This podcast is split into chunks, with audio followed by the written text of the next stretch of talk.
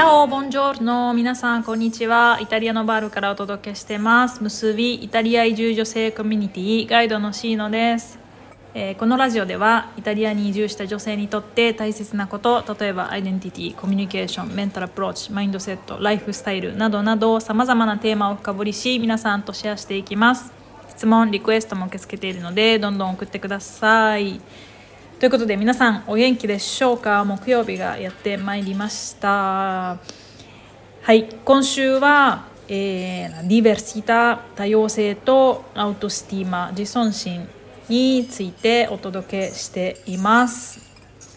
まずね軽く昨日のおさらいをしようと思うんだけど昨日は YouTube で、えー私のね個人的な経験をシェアしたんだけど、えー日本にいた時私は、えー人と違うということに、えーすごくフォーカスしていてその理由としては、えー日本のね社会が人はみんな同じだっていうね思想のもとに成り立っていて、え人と違う存在でありたい人と違うことをしたいっていうふうにすごくね私が思っていたんだよっていう話をしました。で、えーみんなもね同じように違いにフォーカスしてると思うんだけど違うタイプの、えー人たちっていうのもいて違いが怖い。他の人と違うのが怖いっていう感じで違いにフォーカスするっていう人も、えーね、たくさんいると思います。他人の評価が気になったり他人や周り世間が自分よりも大事になってしまうっていうねそういうことで違いにフォーカスするっていうことです。じゃあね今多様性が多く個人主義の社会イタリアに移住してどうかというとみんな違うそもそもみんな違うっていう思想のもとね、えー成り立ってる社会なので、えー日本日本のようにね顔色を伺ったりしなくていいっていうのってなんとなく感じてますか？誰もね人のことなんか気にしてない。みんな自分のことだけ見て生活してる。自分がその人生の主人公で自分しかいないという、まあ、個人主義のね、えー思想なんだけどなんで私の場合はもう人の違いにこだわらなくていい人と違うっていうことを主張しなくてももうみんな違うんだよっていうことね。だからどちらのパタ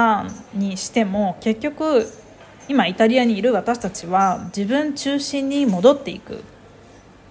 時間をかけてね自分中心に戻っていくっていう、えプロセスをしていると思います。それでそのプロセスの過程で生きる社会が変わったのだから私たちが受け取る感覚や刺激も変わっているはずなんだよね。なので皆さん今何を感じてますか？自尊心どうですか？好奇心は高くなりましたか？自分が何を感じているかっていうのはその身体的に生きる社会っていうのが変わったのだから自分の内側っていうのも変わっているはずなんだよね。でそれと同時に自分の外側もちろんね、えーその身を置く社会も変わったし人々民族が変わってるわけだからじゃあ周りの人はどうだろうか。その五感を使ってね聞いて感じてそう見てっていうのをして観察してますか？人々の関係っていうのはどうだろうか？友人関係とかね同僚とか家族。で、まあ、今はねまだ移住したばっかりだっていう人もそういう観察っていうのはできるんだよね。聞き耳を立てたり人間観察っていうのかな。っていうのをして人々がどういうふうに振る舞っているかどういう態度でどういうアプローチを持ってるかっていうのを、まあ、推測したりね仮説を立てて推測をしてこうなんじゃないかああなんじゃないかっていうふうにね考察するっていうことは誰でもできます。ただでできます。皆さん日頃から好奇心を持って観察洞察考察してますでしょうか？そこでね移住生活に絶対に欠かせないことっていうのがあるんだけどこの観察していくためにね正直素直な自分でいることつつましく謙虚な自分でいることそして好奇心を持っている自分でいることっていうのすごく大事です。でこれは観察してね世界を見ていくためっていうのもあるんだけどまずは外側のこの観察ね周りの環境とか人々っていうのがどういう風なのかっていうねさっき言ったようなこと。でその中で日本とのね違いや相違が見えてくると思うんだけど例えば好きなこと嫌いなことどちらに関しても感動したりとかね刺激を得るものっていうのは良くも悪くもあるはずなんだよね。なのでそういうことを、えー、素直な自分謙虚な自分で好奇心を持って見ていくっていうことがね必要です。でその時に冷静さや、まあ、レッジェレッツさ軽さっていうのかなが必要でそこには忍耐根気すぐに何かを判断するとかではなくって思考し続ける人はね考えたくないからすぐ判断に至るんだけど判断を先送りにする考え続けるっていうねそういう忍耐根気っていうのが必要だと思います。でそれは全くもって内側の観察っていうのも、えー、同じことが言えますなので自分の内側感情や感覚と直接的なつながりを持っていくように心がけてみてください。ね、新しい感じ方良くも悪くも、えー、自分がねこの移住っていうその変化の中にいるので良くも悪くも変化しているんですよね。なので変化している新しい感じ方をしているっていうことを受け入れながら自分と直接的なねつながりを持って内側の観察もしてあげてください。それがね移住生活にとって、えー、とっても大事なことだと私は思います。なんでかっていうとね内側外側ともに観察したり考察することをして深くね真に理解していくっていうことを通してのみ新しいねこの揺るぎない自尊心っていうのを持つことができるようになるんですよね。新しいっていう、えー、表現をしたのは起用していくっていうね、えー、正しいプロセスをあなたがもし進んでいるのであれば自己がねどんどん変化しているので自尊心も新しくより深くね強くなっていくはずなんです。なんだけど移住する多くの人残念ながら偽物の自尊心を持ってる人もいます。なんでかっていうと、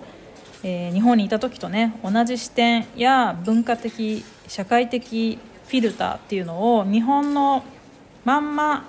それを通して新しいねイタリア社会っていうのを見ている。そういうフィルターを通してしかつながっていないので例えば聞いたことある自分が思い込んでるステレオタイプのしか見えないなのでありのままっていう世界や状況人たちっていうのが見えずに自分のね見たいようにしか見たり聞いたりすることができないっていうことが起こるんですよ。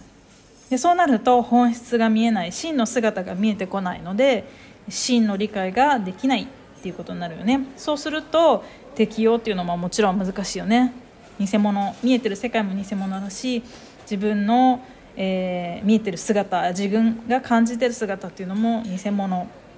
そう。だから今言ったように自分に対しても同じアプローチをとっているので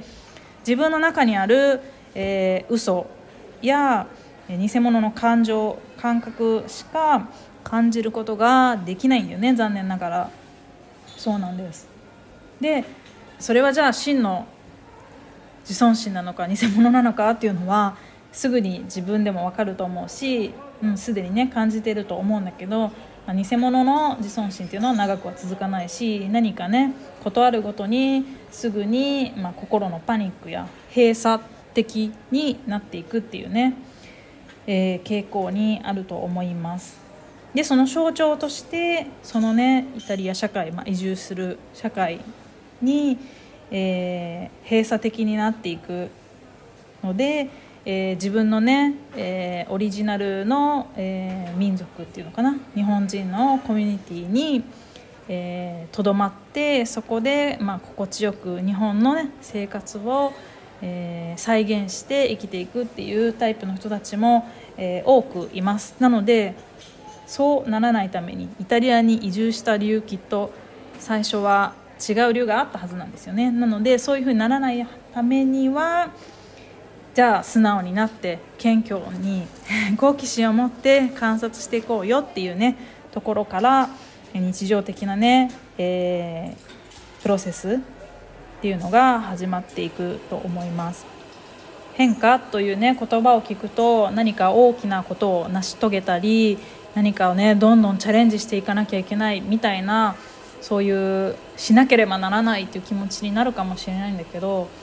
日常は日本にいたってイタリアにいたって同じなんだよね。なのでその日常生活をいかに